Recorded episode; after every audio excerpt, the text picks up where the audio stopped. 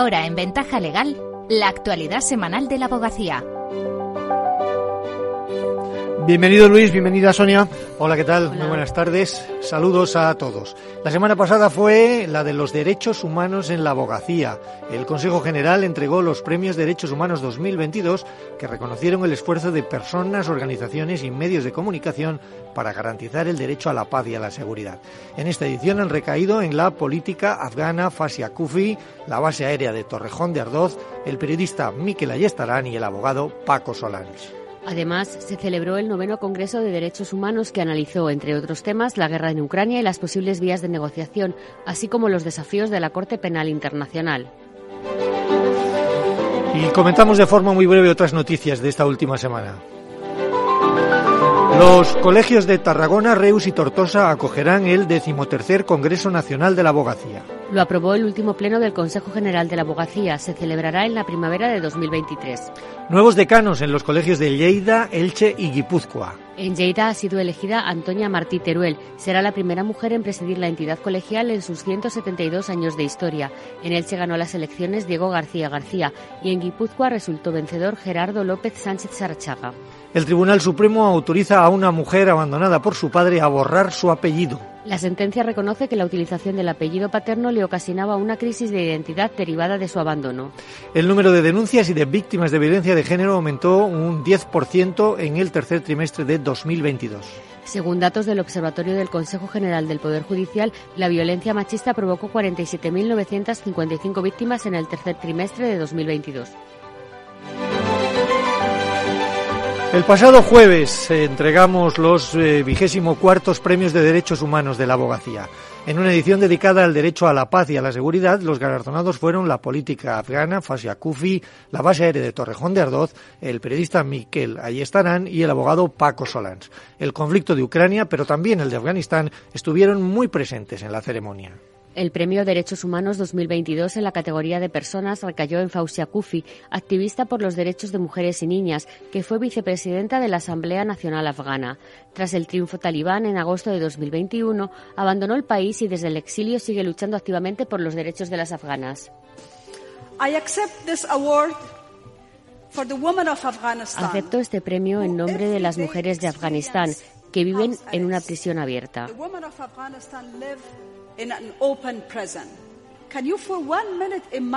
¿Se pueden imaginar por un momento cómo es la vida cuando no puedes salir de casa sin un acompañante hombre?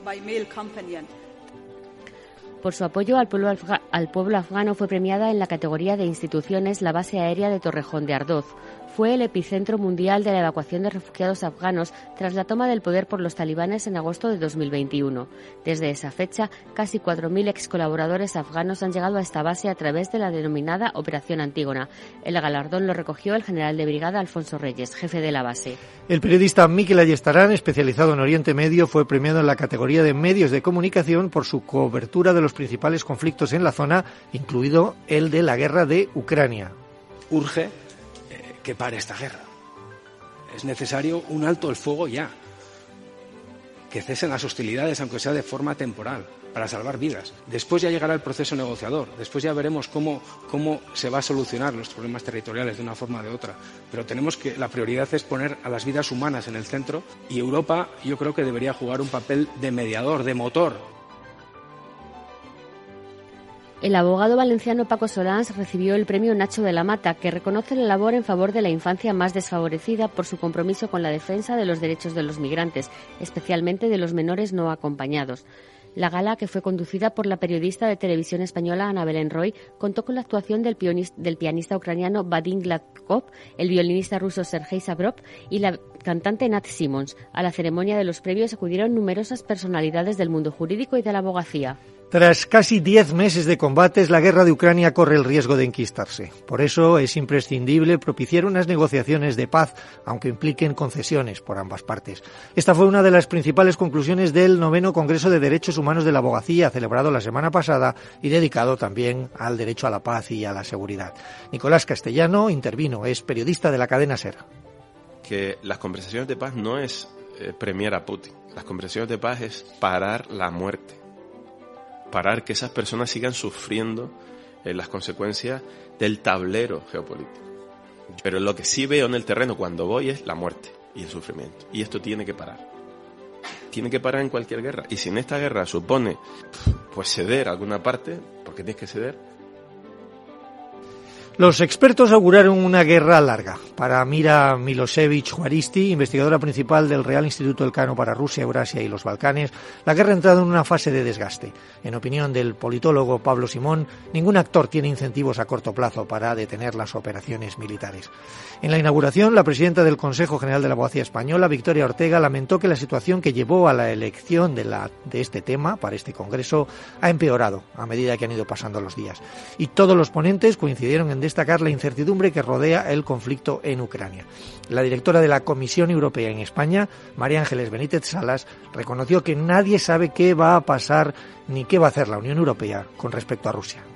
Los ponentes señalaron a Turquía como un posible mediador y lamentaron el drama que está sufriendo el pueblo, ucraniano.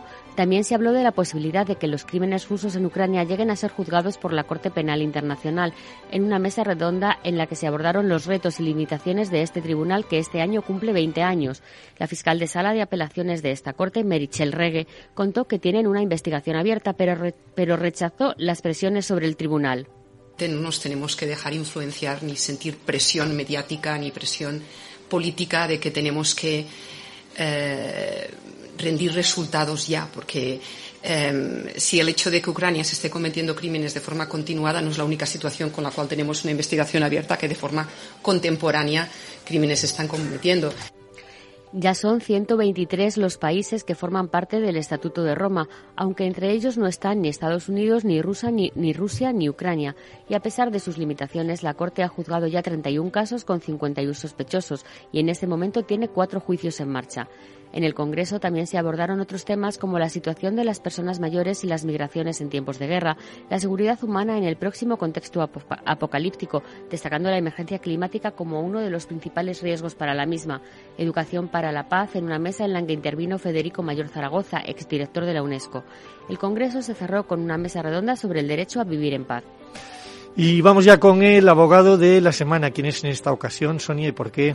Se trata de Miguel Ángel Pou abogado del dueño de un hotel rural que recibirá 100.000 euros por verse obligado a cerrar por las restricciones del COVID-19. La Audiencia Provincial de Mallorca ha condenado a una aseguradora a pagar esta indemnización. El fallo confirma la resolución del juzgado de primera instancia de Manacor y considera que por una redacción confusa del contrato de seguros la compañía tiene que pagar. El contrato que tenía el hotelero le cubría en caso de paralización de la actividad o interrupción del negocio y expresaba específicamente que se limitaba la cobertura a los siniestros con daños materiales. La discusión que se planteó era si el contrato fue transparente o si la compañía ocultó estas limitaciones. Según se recoge en la sentencia, en el contrato se hace entender al asegurado que la, que la cobertura por esa pérdida de beneficios no está restringida por ningún supuesto ni ligada a ningún otro siniestro previsto en la póliza. La audiencia recuerda que la ley de contratos del seguro obliga a que las condiciones generales no puedan ser lesivas para el cliente. Miguel Ángel Pou. No fue fácil, pero fue simplemente jurídico de cómo se interpretaba las cláusulas contractuales del contrato de seguro en cuestión. Se trata de una de las primeras sentencias en reconocer el derecho a una indemnización por la interrupción del negocio. En 2021, la Audiencia Provincial de Girona había reconocido a una pizzería el pago de 6.000 euros en base a la cobertura por interrupción del negocio que incluía su póliza. Ya se sabe que la justicia va detrás. ¿eh? El COVID fue hace dos años, o empezó hace dos años, y ahora vemos estas sentencias. Enhorabuena al abogado y al hotelero. Hasta la semana que viene a todos. Muchas gracias, Luis. Eh, muchas gracias, Sonia. Felices fiestas. Igualmente.